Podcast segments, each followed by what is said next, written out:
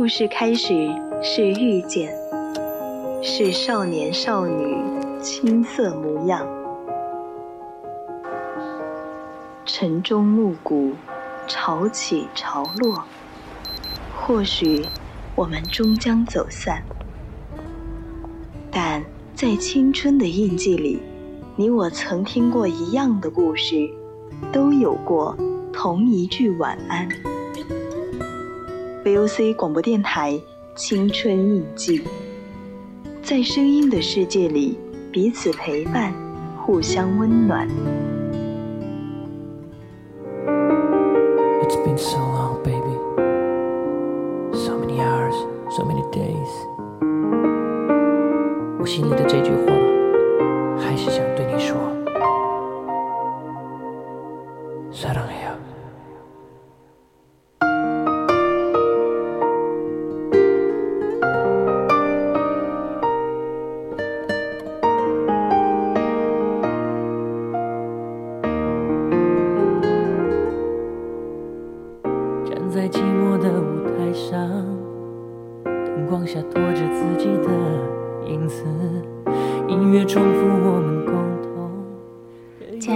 众朋友们，大家晚上好！您现在正在收听的是为您直播的晚间节目《青春印记》，我是今晚的主播淼淼。大家可以通过我们的荔枝直播平台或者蜻蜓直播平台与主播进行互动。听众朋友们，如果想要分享的话，也可以编辑你的内容参与到我们的节目中来。微博 @VOC 广播电台，微信搜索“青春调频”。您也可以加入我们的 QQ 听友四群二七五幺三幺二九八。给我们写写私信，我们会时刻关注您的消息。代表着我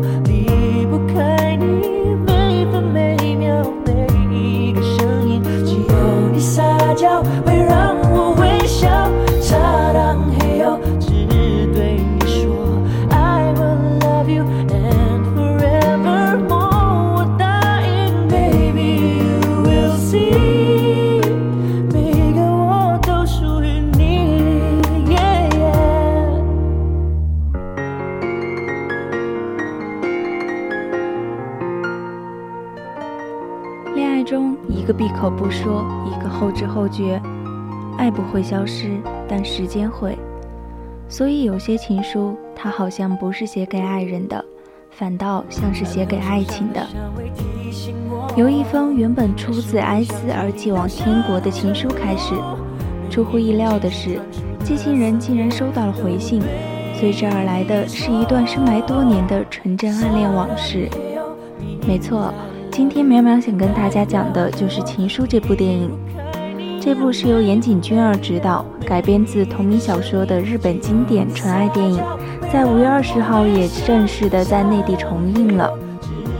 回忆青春，总是心头温热，而少年时却总是回避内心深情又腼腆。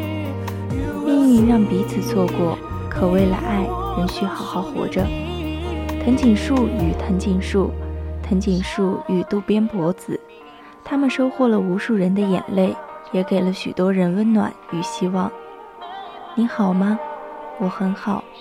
在夏天这个空气中都充满甜蜜气息的日子里，和淼淼一起重温一下这部情情书吧。我一面佯装平静，一面把卡片装进兜里。然而不凑巧，我喜欢的围裙上下没有一个兜。二十六年后，五二零今天，《情书》这部电影又要再一次被期盼着登上荧幕。这是一部暗恋到极致的电影。我不想赘述情节，因为写这篇文章的初衷只是想要赋予表面的阐述情书的浪漫。沈存文写道：“我行过许多地方的桥，看过许多次数的云，喝过许多种类的酒。”却只爱过一个正当最好年纪的人。顾城写道：“我试图去想象现实中的你，想我们在火车和广场上度过的那些短短的时光。那个时刻真的有光，是你看我的时候。”周恩来写道：“我这一生都是坚定不移的唯物主义者，唯你，我希望有来生。”也许在小河遇见你换乘，赶往开张迟到的电影，会不会在偶遇点滴梦曾？谁的快门各自背影，同晃过几秒钟，呼吸随着风结局隔着空，吹过你。灼灼桃花，三千繁华。却似人间只有一个你。这是一封斟酌了许多个日日夜夜的情书，也是我写的第一封情书。那段时间流行所谓的三行情书，用最短的话表达最真挚的情谊。那时候没有人愿意捅破那层爱情的纸，只是想在各奔东西前竭力全力在对方的记忆里画上深深的一笔。我给暗恋的男孩送了这封情书。后来再也没了联系，我没有收到过情书，当然也没心思再提起笔写过。这种见字如面的浪漫情调，仿佛被线下匆忙的时代消磨得一干二净。相对于网络通讯，情书总是显得有些落后和不便。有的人嫌弃俗套而不屑一顾，还有的人觉得喜欢就要大胆地表达出口。不需要情书这种拐弯抹角的东西。于我而言，相对于在网络上冰冷冷的情感交流，显得苍白无力，无法向内心的思绪倾诉出万分之一。而那一支笔、几张纸，就是你向他表达爱意最好的载体。所写的每个字，都通过笔和墨水注入了你的思绪、灵魂。你可以有大把的时间考虑如何去表达爱意，不会仓促。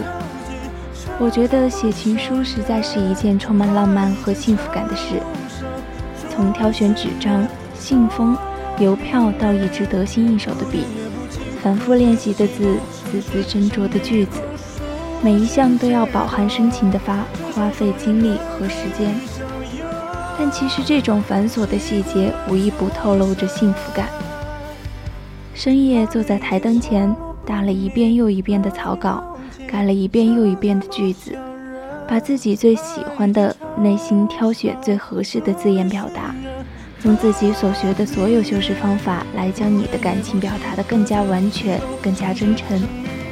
最后敲定，用自己心爱的那支钢笔，用力地誊写到细心甄选过最合适的那张卡片上。收到情书的人也会有拆开情书前的好奇、期待与激动。找一个僻静的地方，慢慢撕开封好的信口，打开后见到一行行清丽娟秀的字迹，字里行间流露出对自己的好感和祝福，又有着那个人分享的喜怒哀乐，是多么好的一件事儿呀！那不单单是一张写了字的纸，而是情感的载体和传达者。对比当面和网络，情书显得更含蓄和正式。也许我们能看到的情书可能会变少，但总不会完全消失的。世界那么大，总会有那么一群羞涩的、真心实意向往爱情的人们在坚持着。失落的时光与记忆，永远有依附，唯待有心人去挖掘。我愿世间爱，皆心于所欲。那一场小风波，让一笑带过，在感情面前，讲什么自我，要得过且过才好过。全都怪我，不该沉默是沉默，该勇敢是软弱。如果不是我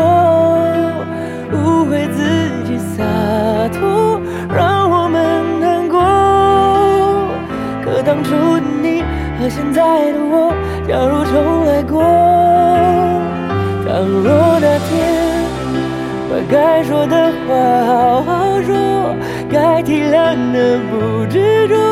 如果那天我不受情绪挑拨。你会怎么做？那么多如果，可能如果我，可惜没如果，只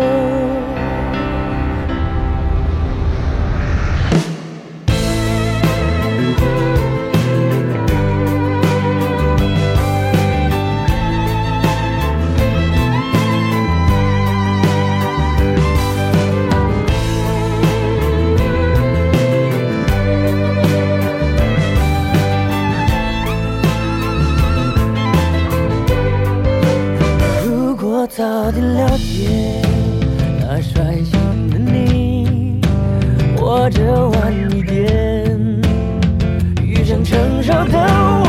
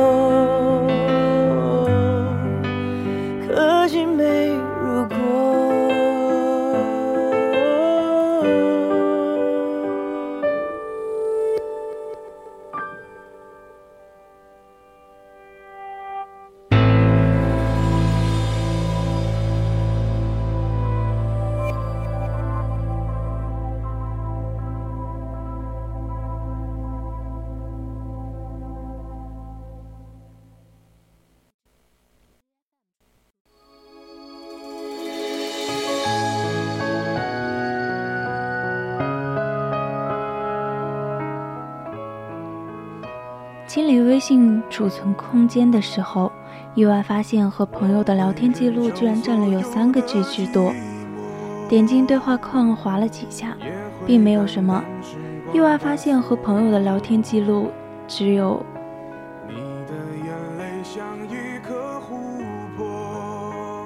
哈哈哈笑死和一堆互甩的表情包占了半壁江山，并没有什么人类思想碰撞的火花。另外，半壁江山也难当思想碰撞的重任。本着人类本质就是复读机的原则，对每天生活进行无意义的复述，包括但不局限于从刮风下雨说到吃喝拉撒。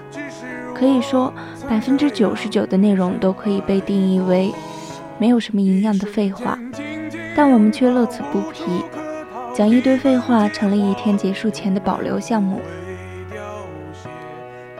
据说，当一个人说的百分之九十都是废话的时候，说明这个人很快乐。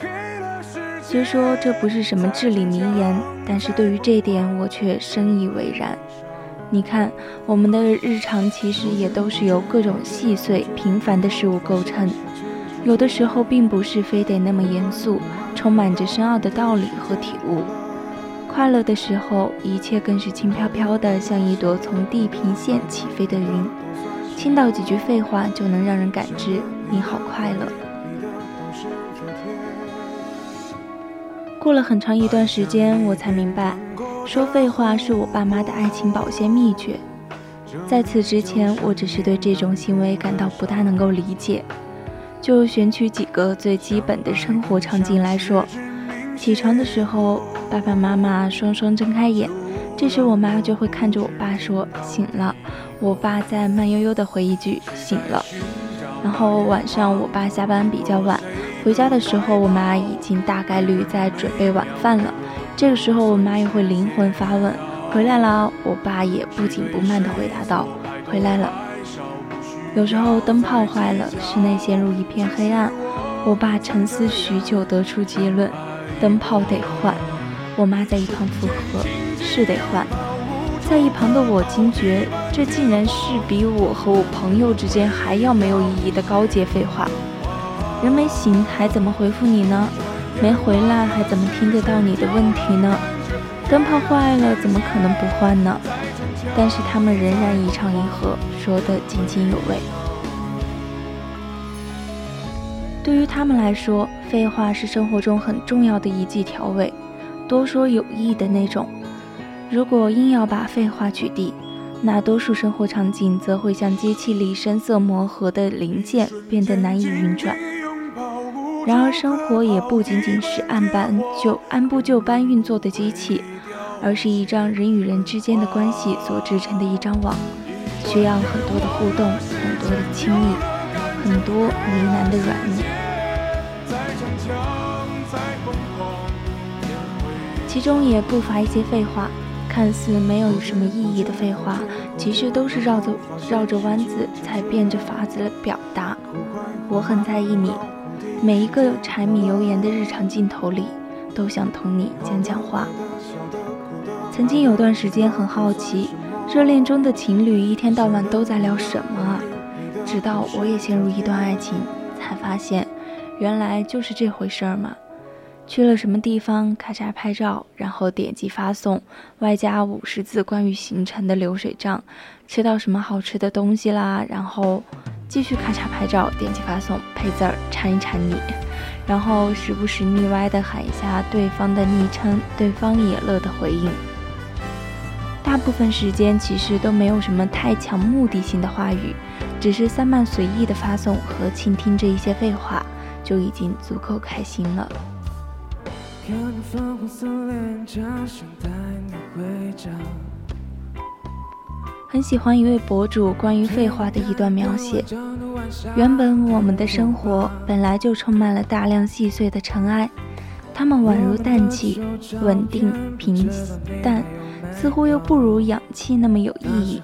但你也无法离开它。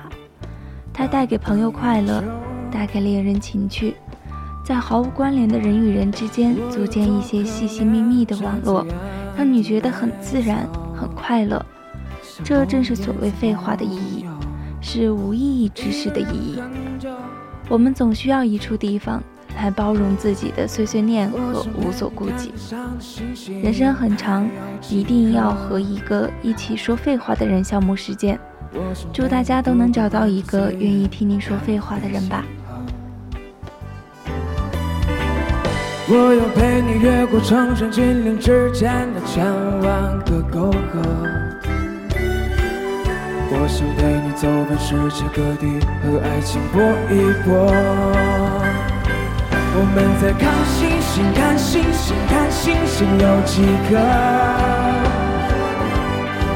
我们在谈输赢，谈输赢，谈输赢又如何？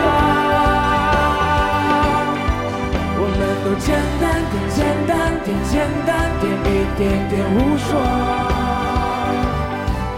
就算没有你，没有你，没有你，依然到了色。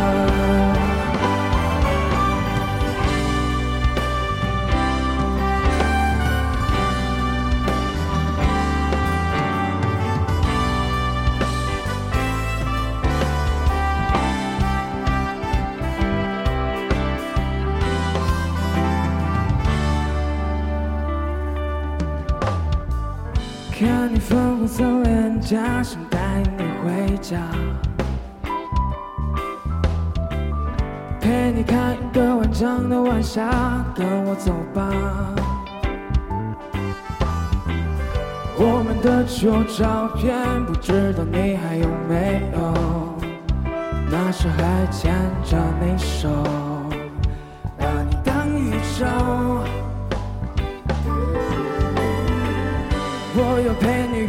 越过崇山峻岭之间的千万个沟壑。我想陪你走遍世界各地，和爱情搏一搏。我们在看星星，看星星，看星星有几颗？我们在看树影，看树影，看树影又如何？都简单点，简单点，简单点，一点点捕捉。就是没有你，没有你，没有你，依然到蓝色。我们在看风景，看风景，看风景，讲心歌。说着不安宁，不安宁，不安宁，像酒喝。最好该离别时，离别时，离别时都走了。别靠近我，靠近我，靠近我，别靠近我。别靠近我，靠近我，靠近我，别靠近我。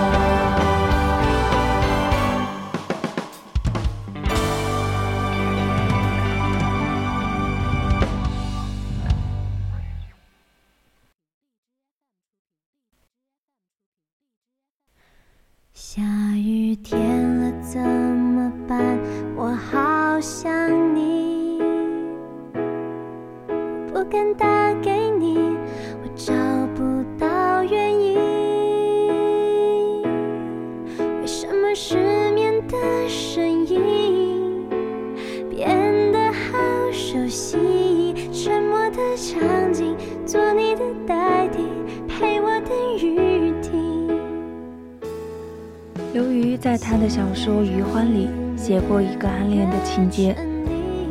陈朗一直暗恋 K，多年以来，他就像一场大雾，弥漫在他的生活里。他为他做梦，为他写信，为他抵抗生活的每一寸磨蚀。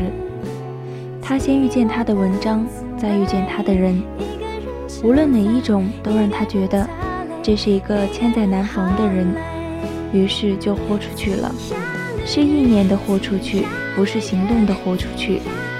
那点心思在心里驰骋了十万八千里，翻了十万八千里的筋斗，变化了十万八千个模样。但人还是像一颗孤独的星球，按自己的轨道有条不紊地运行下去。他是有自己的妻子的，并且在第一次的回信里提到了这个。他没有哭，也没有生气。只是把当天的食物吃得出奇的干净，以后信就成了一个未完待续的空白。摊开的纸上只有一个“亲爱的 K”。生活呢开始变得很蹊跷。他吃饭的时候，亲爱的 K 在那里；他看电视的时候，亲爱的 K 在那里；他在屋子里漫不经心地走来走去时，亲爱的 K。在那里，你看，这就是暗恋，无波无澜又波澜万丈。他是那么克制与自持，热烈又悲伤，就像一场寂静的灼烧，并且还是老棉絮着了火一样无可救药的烧灼。伍尔夫的《到灯塔里去》在第二部分写到一个房子的衰老。像一个女人那样的衰老，它的颜色，它的气味，它里面曾经喧哗的声音，被时间一点点蛀空、咀嚼、消化，直到一切繁华衰败到苍凉为止。洗劫填满，再洗劫，再填满。暗恋的爱情也带有这种宿命般的倔强，就像出门被雷电忽然击中，余生中。你都会带着这种晕晕眩持续的生活下去，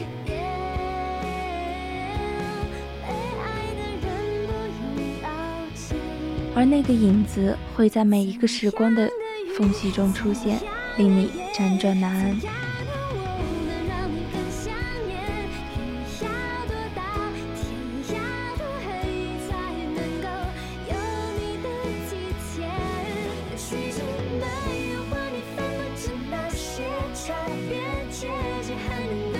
恋辛苦吗？当然辛苦。它就像一场甜蜜的苦役，你必须独自前往。道路漫长，没有终点。你以为途中会有奇迹，会有转机，但没有。自始至终都只有你一个人。以前看过一个故事，或者说只是一个细节，但一直令我凉到今天。大雪的日子里。他对着全世界的白等待他经过。后来他来了，他跟在后面，沉默地踩着他的脚印上学。就这样，没有了。或许这就是这种情愫的具象。你跟在后面，满心忧喜，一步步走了下去，不问前路，也不问他途，只是笃定地走了下去。而身外，山河寂静。人马无声。尽管讲出不快吧，事与期盼有落差，请不必惊怕。我仍然会冷静聆听，仍然紧守于身边，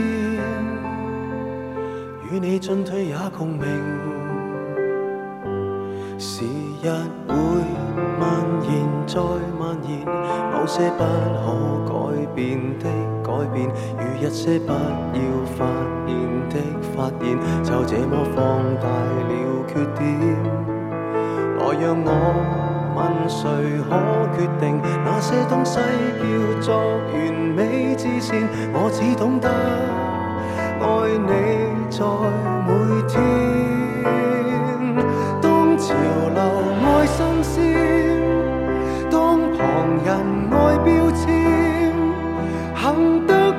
着你我，是窝心的自然。当闲言再尖酸，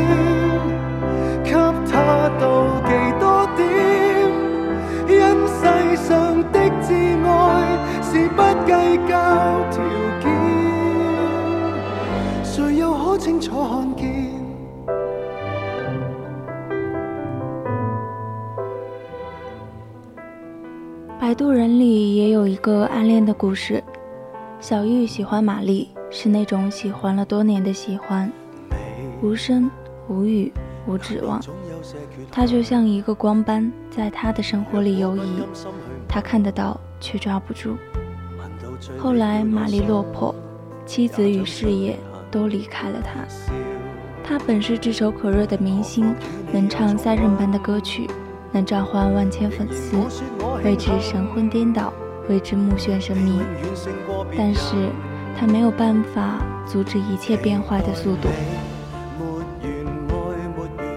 他开始发胖、邋遢、破罐破摔，直到与一个流浪汉没有什么不同。有一回在酒吧喝醉，他无家可归，请求小玉收留他。他趴在他的桌子上，颓然入睡。夜晚的灯光斜斜地投过来，他站在他的身后，在影子里靠近他，拥抱他，吻他。后来又为他囚禁人，花光钱，调兵遣将，送给他一个演唱会，想让他重新站起来。当陈奕迅在台上重新唱歌，当废柴重新发光，我的眼泪唰的就流了下来。但是他重新签约以后，又遭遇前任和前任的现任的羞辱，他为之勃然大怒，与那个女人相约比拼酒吧高尔夫。何为酒吧高尔夫？就是联合九个酒吧，每个酒吧都有不同的高能考核，比如有些酒吧是五十杯伏特加，有些是十大杯红酒。他喝的只剩下半条命，沉默说：“为什么要和他拼酒？”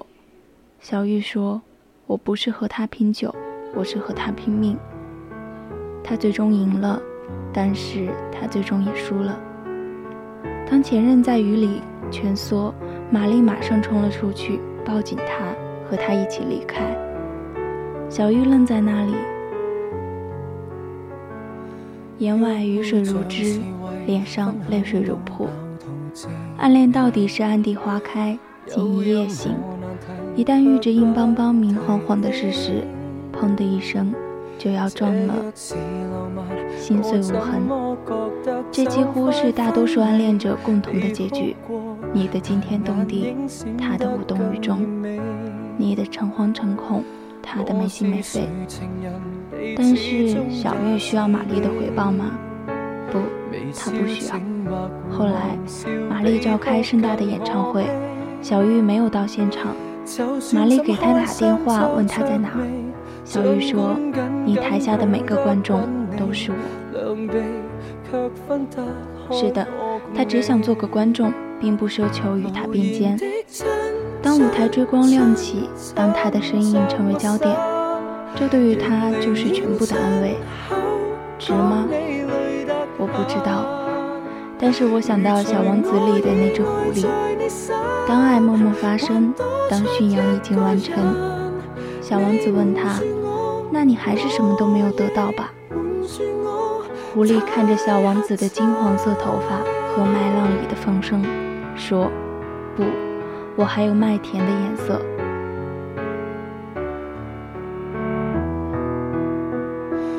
这就是谈情下企得吓着我，除了近来繁忙，我所知有几多？若要哭不哭诉，为何大家争吵斗嘴好过？胜过笑不出声抱着我，无言的亲亲亲侵袭我心，仍宁愿亲口讲你累得很。如除我以外在你心，还多。出一个人，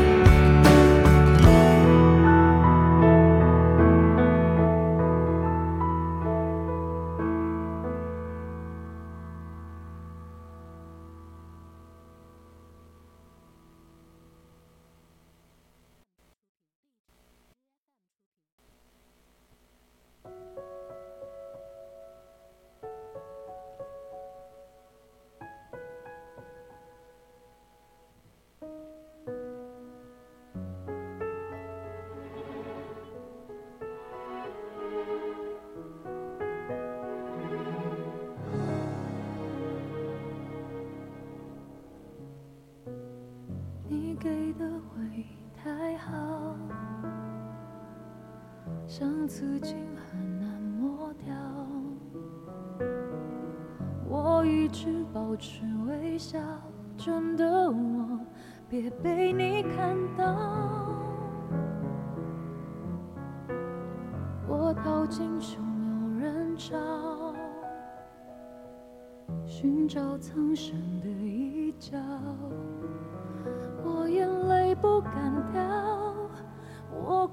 受不了。忘记了拥抱，忘记了微笑。忘记我们曾经是那么那么样的好，我们都太骄傲，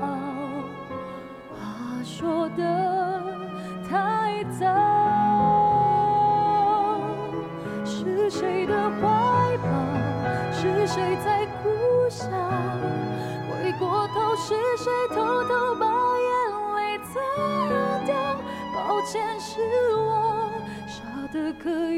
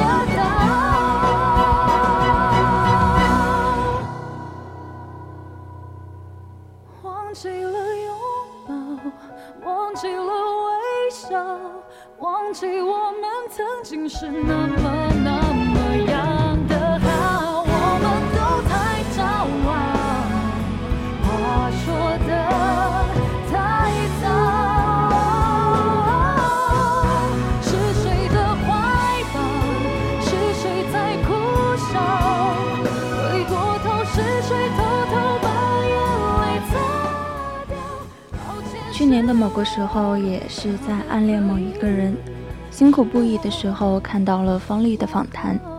她说，这一生有过两次暗恋，一次五年，一次二十六年。后一段女主角并不知晓，她沉默的爱了他二十六年，最后决定结束他，是因为有一次她做梦醒来，不再有眼泪，她觉得到了放下的时候。看到这里，对方丽充满了怜惜。他让我知道，有些爱并不需要回报与互动，无条件、单方向是自身的感受，是你一个人的血，一个人的火焰，一个人寂静的战争。就像巴黎圣母院里的卡西莫多一样，为艾斯米拉达倾尽所能，也倾尽一生。也像犯嫌疑犯 X 的现身里。食神为了镜子设了一个匪夷所思的局，无人能寻到蛛丝马迹，无人能进入真相，但他却为之付出了生命。如此种种，没有值不值，只有愿不愿，而爱就是这样。博尔赫斯有一句诗：“日落总是总是令人不安，无论它浮华富丽。”还是一贫如洗，那么爱呢，也是一样的。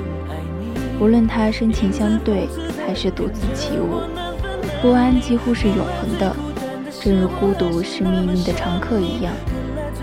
忽然想到一个陌生女人的来信里，一个女人沉默着生，沉默着死，都是因为一个人。她什么也不说，直到离开人世前夕。这种悲壮与自创，令人揪心沉痛。至于旁观者而言，这又是何必？男人那么多，随便恋上一个都差不多，你又何必为他穷尽余生去扑火与捕风？但就是有一种人，他们愿意，他们豁出去了，他们要为之拼命，他们衣带渐宽，独上高楼，望尽天涯路，他们没有办法，他们不得不如此。他们需要这一点点幻觉，也需要这一点信念，否则就会陷入虚无。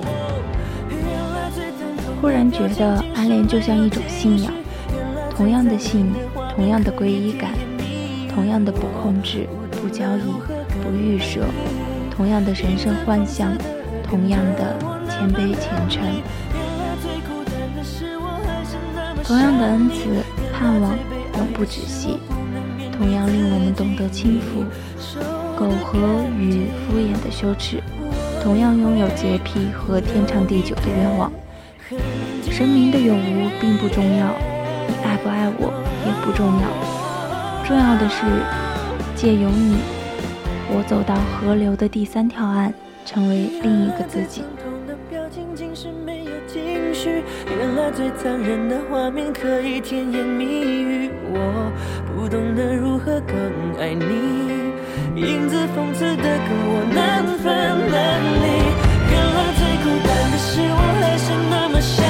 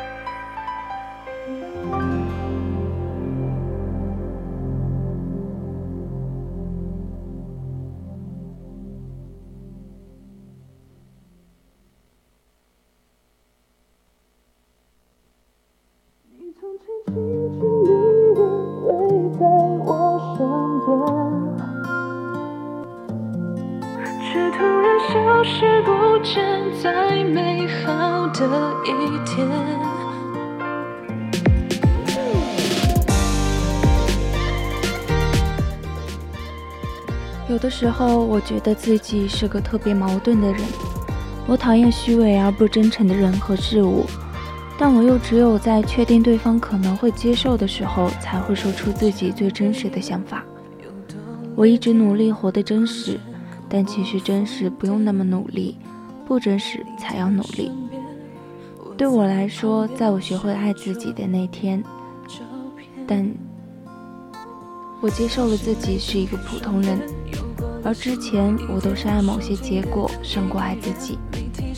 我有很多优秀的朋友，我怕有一天他们成功的太快，我们会渐渐失去了话题。因此，那段时间的我被上进心和虚荣心裹挟着前进。我不愿意接受自己不够优秀这个事实。我藏我藏起我太多的心愿，故意表现的自信而善谈，从而得到别人所谓的肯定。其实，当我提起十二分精神保持优秀的时候，我的内心是疲劳而抗拒的。以前我以为我在找自己，其实我只是在找一个喜欢的标签给自己贴上去，营造了一种自以为是的优越感。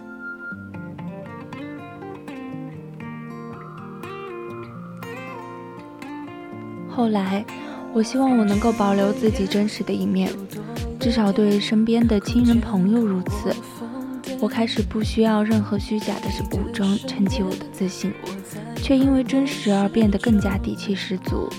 时间教会了我成长，褪去曾经的青涩和张扬，换上现在的从容与勇敢。这既是一种笃定又柔软的信仰，更是一种难能可贵的真实。我的存在比任何结果都重要。做一个真实的人，也许我不会多么的成功，但至少常有一种踏实的幸福感。生活本身会因为真实而可爱，而他们自己都不知道这种真实有多么的引人入胜。那份从内心世界散发出来的东西，才是最能感动人、产生共鸣的。我始终认为，深刻的真实是很有魅力、让人痴迷的。关注自我的时候，生活明朗，万物可爱。记得蔡康永曾经说过：“如果要爱，我必须爱一个真实的人。”同样，如果被爱，他必须是爱真实的我。也许误读不可避免，但我相信我所有的感受都是真的。我希望他喜欢的是我这个人，而不是别人赋予的赞美。当然，生命中最大的幸福就是确信自己是被爱的，完全因为我的本色而被爱。或者说，尽管我是这样的人，依旧被爱。这也许是从外部而来的最完美的爱了。当然，前提是我们先要有勇气成为自己。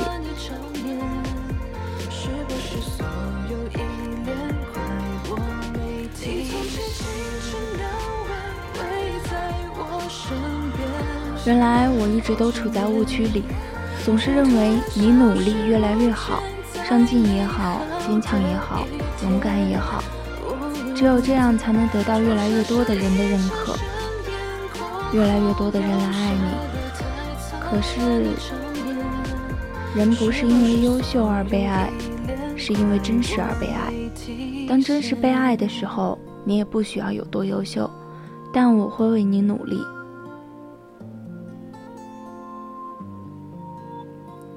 人生不可能一直热热闹闹，我需要包容我的低谷，允许无能为力。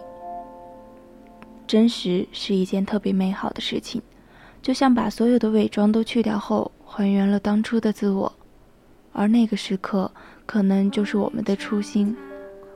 人无论走到何处，都应该记得自己当初是如何一路走来的。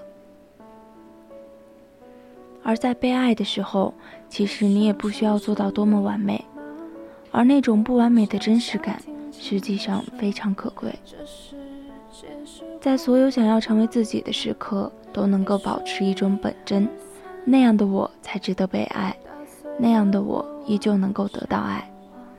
如果你也有这样的自信，那么恭喜你，其实你就已经变得更好了。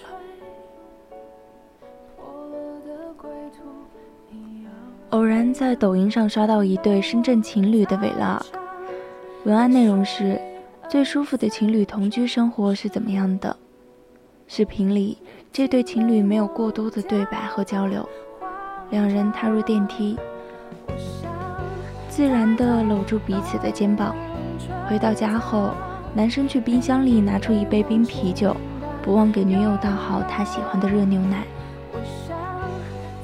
女孩则会洗好刚刚买的葡萄，放在男生的电脑桌上，然后两人背对着镜头。有时是在各自忙着彼此的事，有时则是依偎着看同一部电影。没有甜言蜜语和昂贵隆重的仪式感，这段恋情中的舒适却令很多人羡慕。最好的恋爱状态就是让两个人都感到舒服。接下来，我想跟大家聊一个话题。就是变优秀了就一定会被爱吗？以及等你变优秀了再去追喜欢的人，还来得及吗？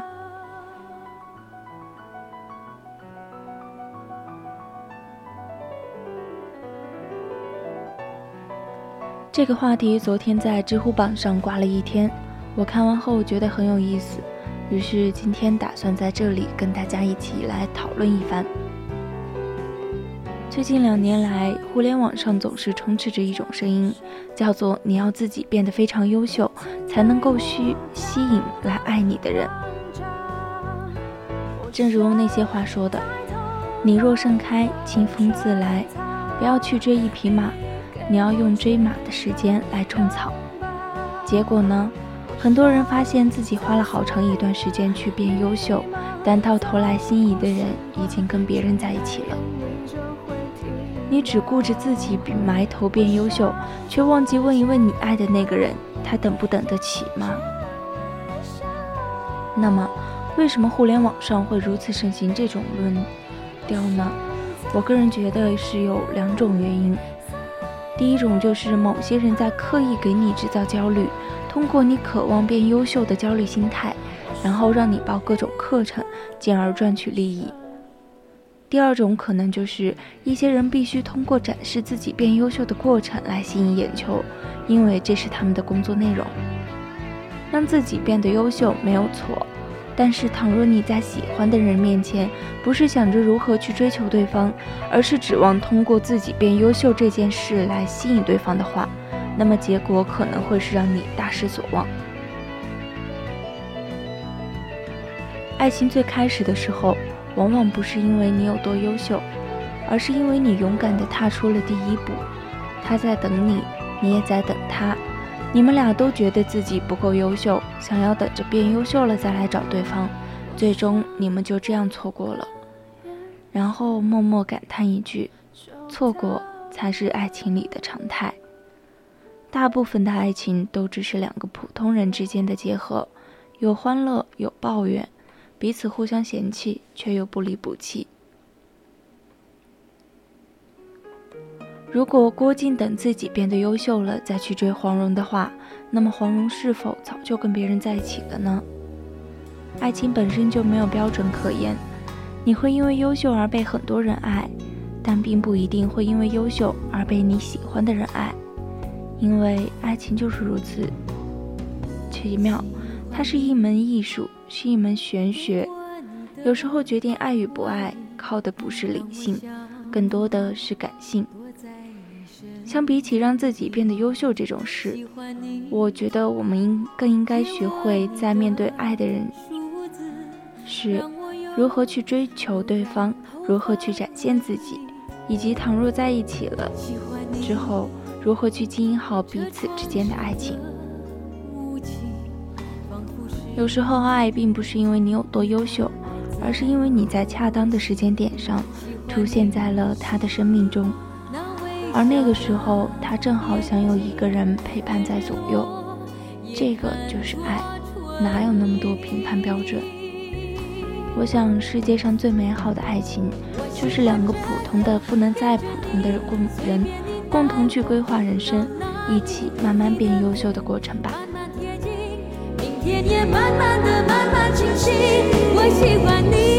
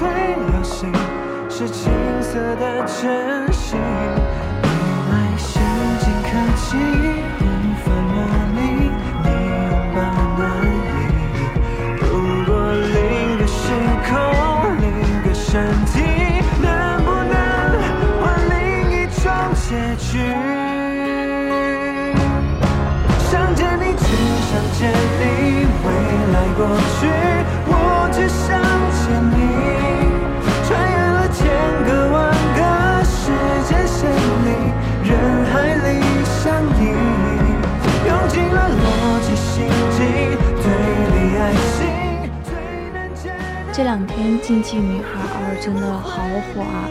已经剧荒很久的我，一口气看完了第二季的全部八集。看完之后感觉还是不太过瘾，甚至想二刷第一部了都。然后最近看到朋友圈里很多人都在疯狂的安利，本着好东西要让更多人知道的原则，今天呢我也打算给大家好好推荐一下这部剧。先来说一下剧情展开的整体背景吧。禁忌女孩的主角是一个叫娜诺的女孩子，和一般人不同的是，娜诺是一个暗黑少女，有着不死之身，并且擅长以暴制暴。面对恶人，她总是有更邪恶的手段，让对方付出惨痛的代价。她也被称为是撒旦的女儿，是一切罪恶的终结者和审判者。禁忌女孩每一集都是一个独立叙事的单元。每一集开头，娜诺作为新生来到一所学校，故事也就此展开。第一季里，娜诺惩罚了潜规则、女同学的变态老师以及轮奸同学的禽兽等等。面对校园里的种种罪恶，她就像一个来自地狱的复仇少女，嘴角带着不屑的笑容，然后将他们一一惩罚。最近第二季也正式开播，娜诺依然辗转于各个学校，继续着她的复仇之旅。第二季的第一集呢，娜诺依然是转学到一所新学校。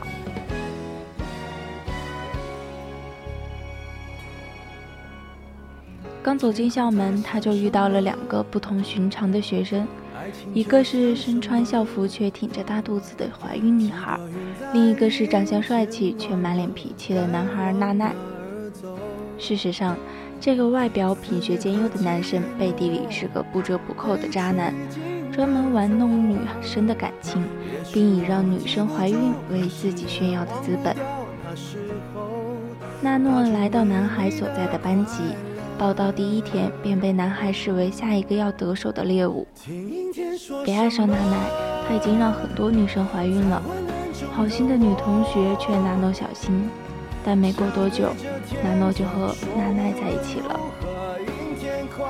和之前一样，看热闹的男同学起哄组织大家下注，赌娜奈什么时候会和娜诺发生关系。三天后，娜奈得意地向大家宣告自己又刷新了记录。同学们赌局结束，按约定，预测时间点最接近的人赢得最多。就在所有人兴致勃勃分钱的时候，娜诺走过来，拿出了自己写下的时间：三天三小时三十三分钟，一分都不差。娜奈在睡过娜诺之后原形毕露，立马分手，开始下一个目标。但渐渐的，他发现自己的身体开始出现异常，先是体力不支，然后在卫生间看到下体变小。更离奇的是，娜娜开始食欲不振，莫名呕吐，肚子也不知道怎么就凸了起来。慌张的她只好去医院检查，结果却令人大跌眼镜。娜娜怀孕了，她不敢相信这个事实，但肚子却像孕妇那样不断变大。时间一天天过去，孕期的娜娜体会了女性经历的种种痛苦，精神萎靡，行动不便，彻夜难眠。与此同时，同学们异样眼光与流言蜚语，逼得她不得不退学。家人觉得丢脸，一次次狠狠地责骂。娜娜试图打胎，却无济于事。绝望的她一个人躲在卫生间万念俱灰，甚至想到了自杀。最终，在忍受巨大的疼痛之后，她生下了一名女婴。从前一次次让不同女孩堕胎的她，终于尝到了苦果。性别互换的时候，娜娜才知道自己之前恶劣的行径给女孩带来了多大的伤害。生完孩子的娜娜，甚至对娜诺产生了留恋，主动提出复合，但娜诺头也不回地离开了。虽然知道这样的剧情现实中不可能出现，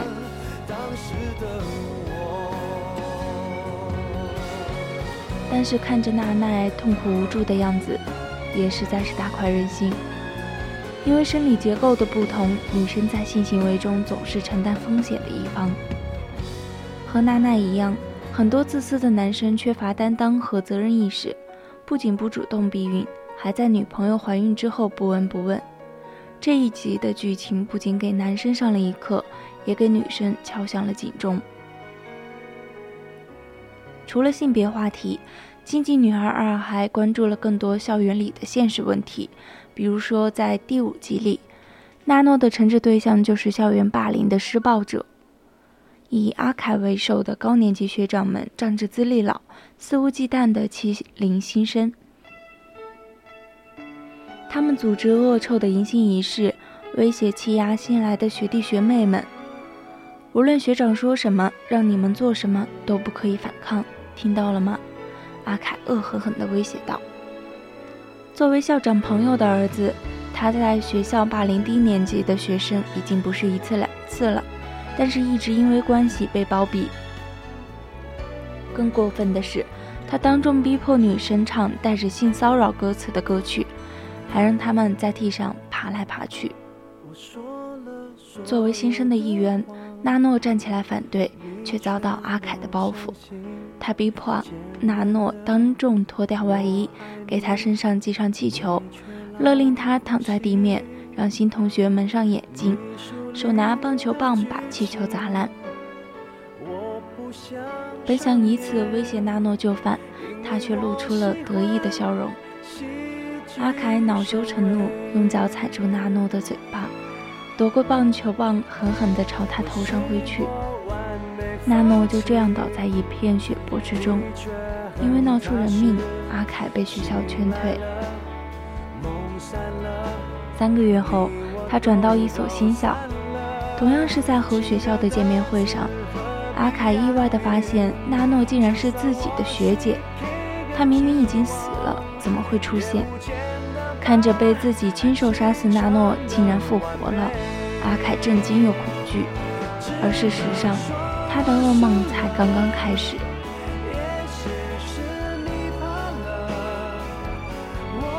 在纳诺的设计下，阿凯沦为。校园里人言喊打的学生，先是因为性骚扰被同学们羞辱追打，然后被拴上狗链关进狗笼，好不容易逃脱又被抓住暴打。曾经作威作福的阿凯，终于尝到了被霸凌、被孤立的滋味。曾经把学弟学妹当牲畜对待的学长，在被人捶打之际，脑海中重现了那个野兽般的自己。纳诺再一次用恶人的方式，以其人之道还治其人之身，狠狠地收拾了霸凌者。一口气看完《禁忌女孩二》，很多剧情都像是真实发生的一样，性暴力、钱权交易、校园欺凌、不合理的制度等等，这些广泛的存在却常常被忽视的恶行被一一揭露。借由纳诺这一有着特异功能的人物。让人看到，当女孩不再任人欺负、忍气吞声，她的身力量可以有多么强大。和剧迷一样，禁忌女孩的每一集都指向一种禁忌的恶。纳诺就像一道光，让一切罪恶无处遁形。虽然现实中有太多被忽视被掩盖的罪恶从来都不是那么容易受到惩罚但纳诺的出现和存在依然能够起到警醒作用。做一个勇敢正直的人而不是自私自利把自己的快乐和利益建立在别人的痛苦之上。不要以为恶行永远不会被发现说不定哪天你会遇到真实的那诺，让你付出应有的代价。善有善报，恶有恶报，这条最朴素的忠告应该被每个人牢记于心。也许是你怕了，我们的回忆没有皱褶，你却用离开烫下句点，只能说。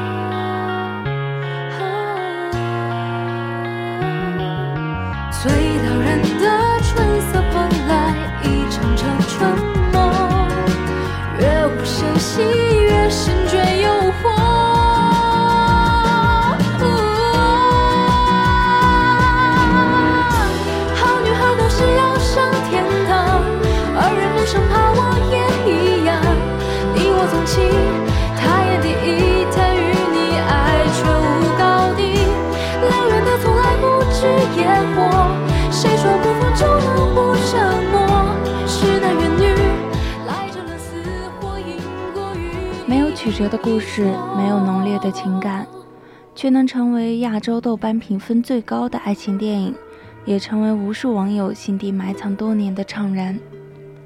转眼过去二十六周年，电影还是曾经的那部电影，看电影的人却已是半生归来。诚如一则豆瓣高赞评论所说：“本想重温当年为之流泪的爱情。”却因为突然看懂人生而湿着眼眶离开。”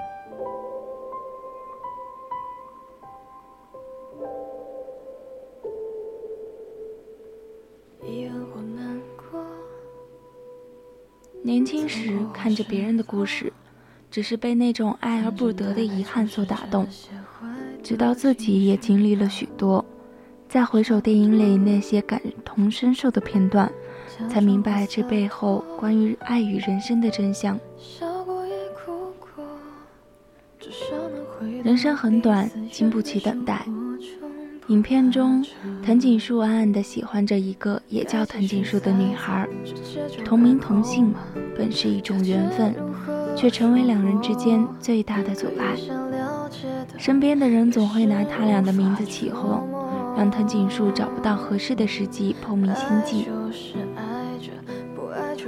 只能用看似散漫的捉弄，希望引起对方的注意。考试结束，故意把两个人的试卷调换，让女孩拿着试卷来找自己。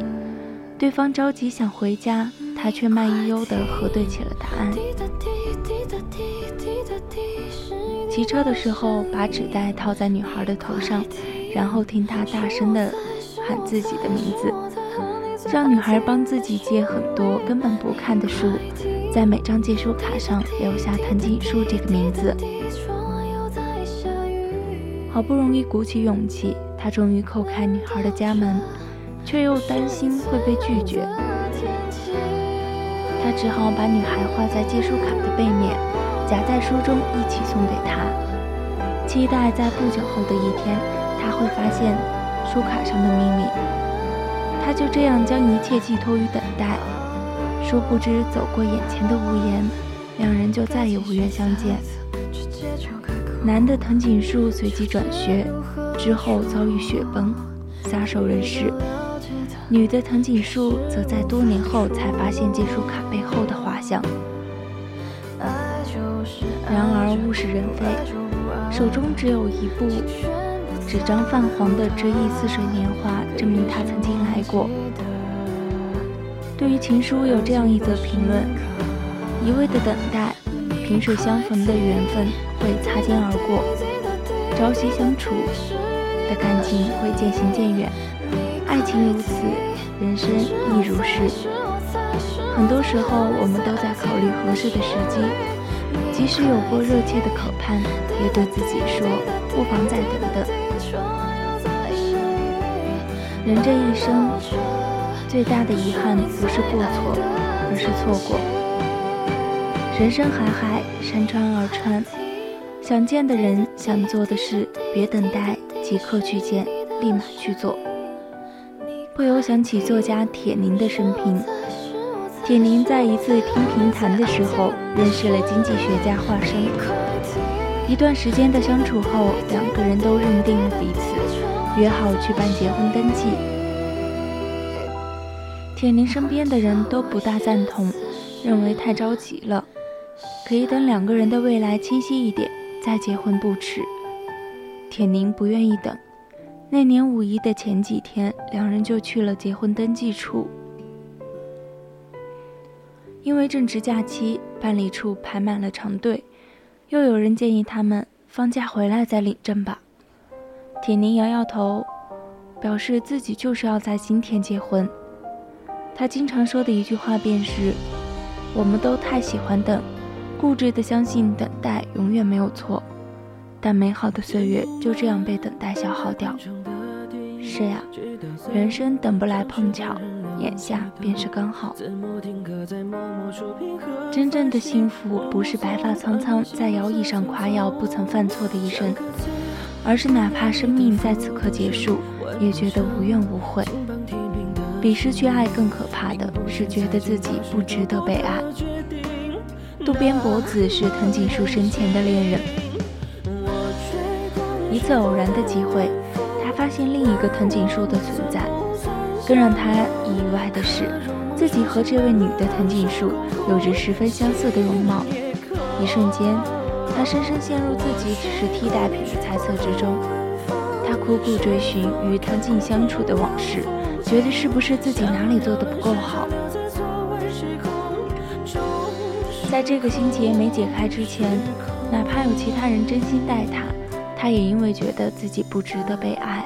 而默默推开别人伸来的手，身边有很多朋友也是如此，只因为有过一两次失败的经历，就全盘否定自己，觉得自己不够好，不配得到爱。但其实每次失去，只能说明彼此是不是合适的人，仅此而已。人这一生可以被爱伤害，但不要丧失被爱的勇气。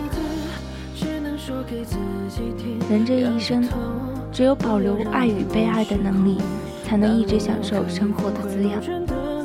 被称为史上模特界冻龄女神的卡门，曾有过三次失败的婚姻。二十一岁那年，她与第一任丈夫结婚，原以为寻到真爱并为爱隐退，结果却在家暴和堕胎的阴影中黯然收场。二十八岁那年。她嫁给了自己的摄影师，可因为性格不合，这对婚这段婚姻仅仅持续了六个月便草草结束。后来，她和一位才华横溢的建筑师结婚，但不料丈夫是个瘾君子，还教唆卡门女儿一起吸毒。卡门得知后，再一次毅然选择离婚。纵然情路坎坷，卡门从从未放弃过对爱情的追求。有人问他爱情是否还重要时，他反问道：“空气对你来说重要吗？”在他看来，失去爱情固然痛苦，但每次失去都会让他变得更加成熟，从而以全新的姿态去迎接下一次拥有。记得傅首尔的一句话：“有些人、有些事就是用来失去的，而真正值得留住的，是那个放手追求、不计得失的自己。”能成全终身幸福的，永远是自己，而不是一件事、一个人或一段关系。余生别再被那些失去了的东西定义了自己。一路向前，你会走到属于自己的麦田。学会告别是一生的修行。情书的导演岩井俊二说：“虽然经历岁月的洗礼。”但真挚的感情不会磨灭，人生是短暂，但思念是永永恒。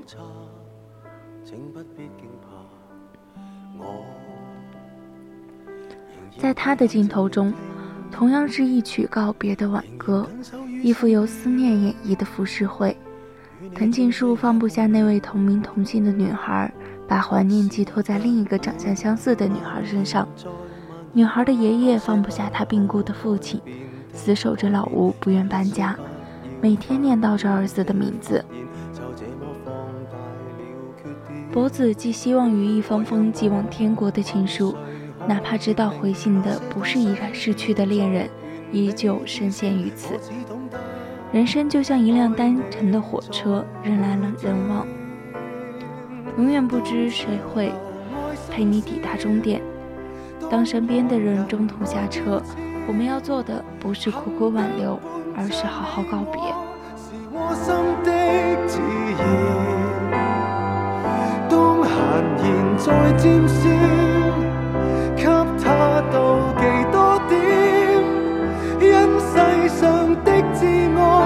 是不计较条件，谁又可清楚看见？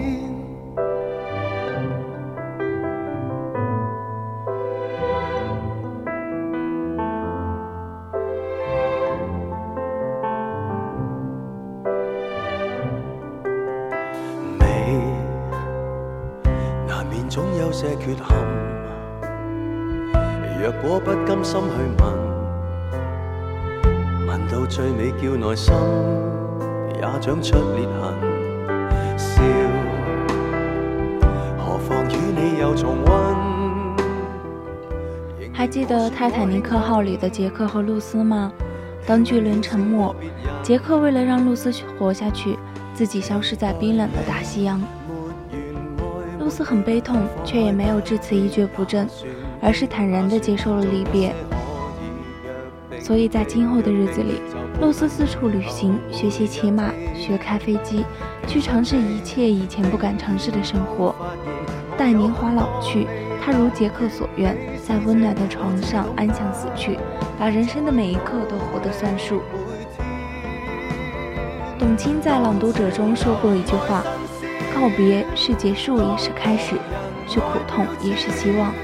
如果面对告别，那就好好告别。”电影最后，天未彻亮，博子在熹微的晨光里，远远向着藤井遇难的山顶呼喊：“你好吗？我很好。”言未已，泪流满面。直面人生现实的过程虽然痛苦，可当阳光照常洒落，永远会是新的一天。其实，无论是影片里的博子或藤井，亦或是现实里平凡的你我，从来都是一边。跌跌撞撞前行，一边用时光慰平内心的褶皱。